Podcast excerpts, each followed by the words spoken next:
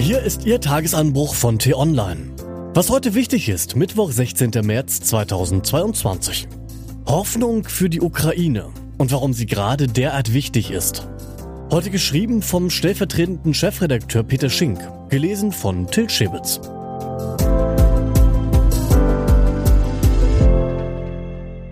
Bevor es losgeht, ein kurzer Spot. Räume zum Hören. Unser Podcast für Krebspatienten und ihre Angehörigen. Hört rein in die neue Folge auf www.räumezumreden.eu. Ich denke, wir sollten bis Mai, Anfang Mai, ein Friedensabkommen haben. Was für ein Satz. Gesagt hat ihn der ukrainische Präsidentenberater Alexei Arestowitsch in einem landesweit von mehreren TV-Sendern ausgestrahlten Video. Woher nimmt der Mann diese Zuversicht? Warum hält die ukrainische Regierung solche Sätze für zielführend? Haben die Informationen, die wir nicht haben? Oder soll die Aussage Druck auf die Verhandlungen mit Russland ausüben? Nun, solche Fragen sind müßig. Was genau Aristowitsch damit bezwecken möchte, bleibt im Unklaren. Nur das Offensichtlichste scheint hervor. Nämlich, dass Anfang Mai in sieben Wochen wäre. Und das weckt doch die Hoffnung auf ein Ende des Sterbens. Die Zuversicht ist es, was die Ukraine aufrecht hält, was die Menschen dort dazu bringt, nicht aufzugeben. Das ganze Land lebt und kämpft mit Hilfe der Hoffnung. Da sind solche Sätze, so wenig glaubwürdig sie derzeit auch erscheinen, lebensnotwendig. Aber kann es Hoffnung auf Frieden überhaupt geben? Der russische Präsident Wladimir Putin hat bislang nicht zu verstehen gegeben, dass er Frieden will. Im Gegenteil, er hat jeden Weg dorthin mit unerfüllbaren Forderungen verbarrikadiert.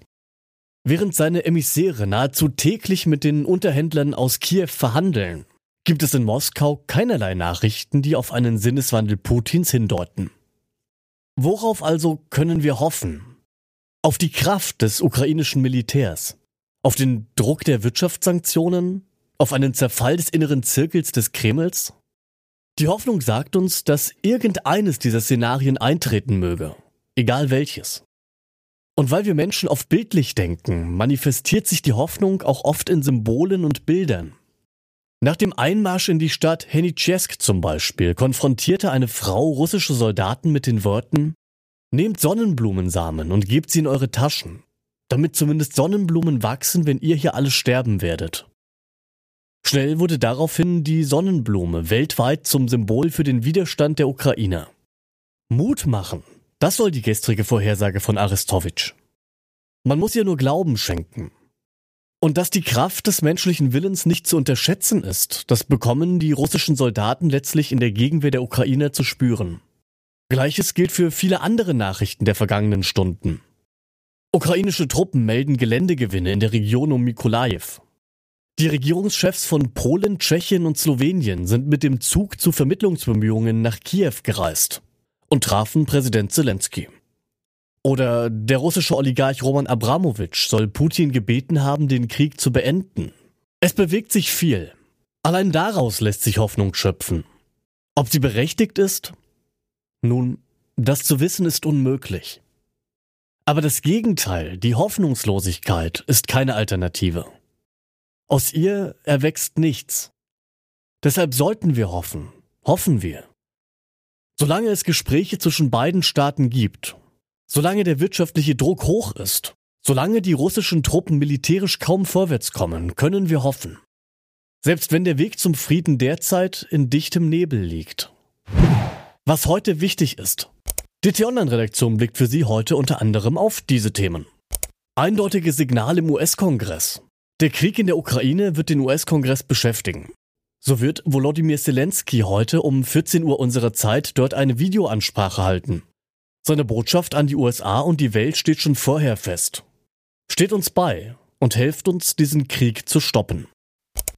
Und 99 Tage ist die Regierung von Olaf Scholz heute im Amt. Morgen ist also traditionell Zeit, die 100 Tage Zwischenbilanz zu ziehen. Die vergangenen Tage und Wochen überlagern viel und zeigen zugleich, dass die wichtigsten Protagonisten der Regierung auch in der Lage sind, die richtigen Antworten auf eine Krise solchen Ausmaßes zu geben. Die Zufriedenheit der Wählerinnen und Wähler zeigt sich in den Umfragewerten. Für kuschelige Sektstimmung bleibt der Regierung aber keine Zeit. Diese und andere Nachrichten, Analysen, Interviews und Kolumnen gibt's den ganzen Tag auf t-online.de. Das war der T-Online-Tagesanbruch vom 16. März 2022, produziert vom Podcast Radio Detektor FM. Immer um kurz nach sechs zum Start in den Tag. Bis morgen. Ich wünsche Ihnen einen frohen Tag. Ihr Florian Harms.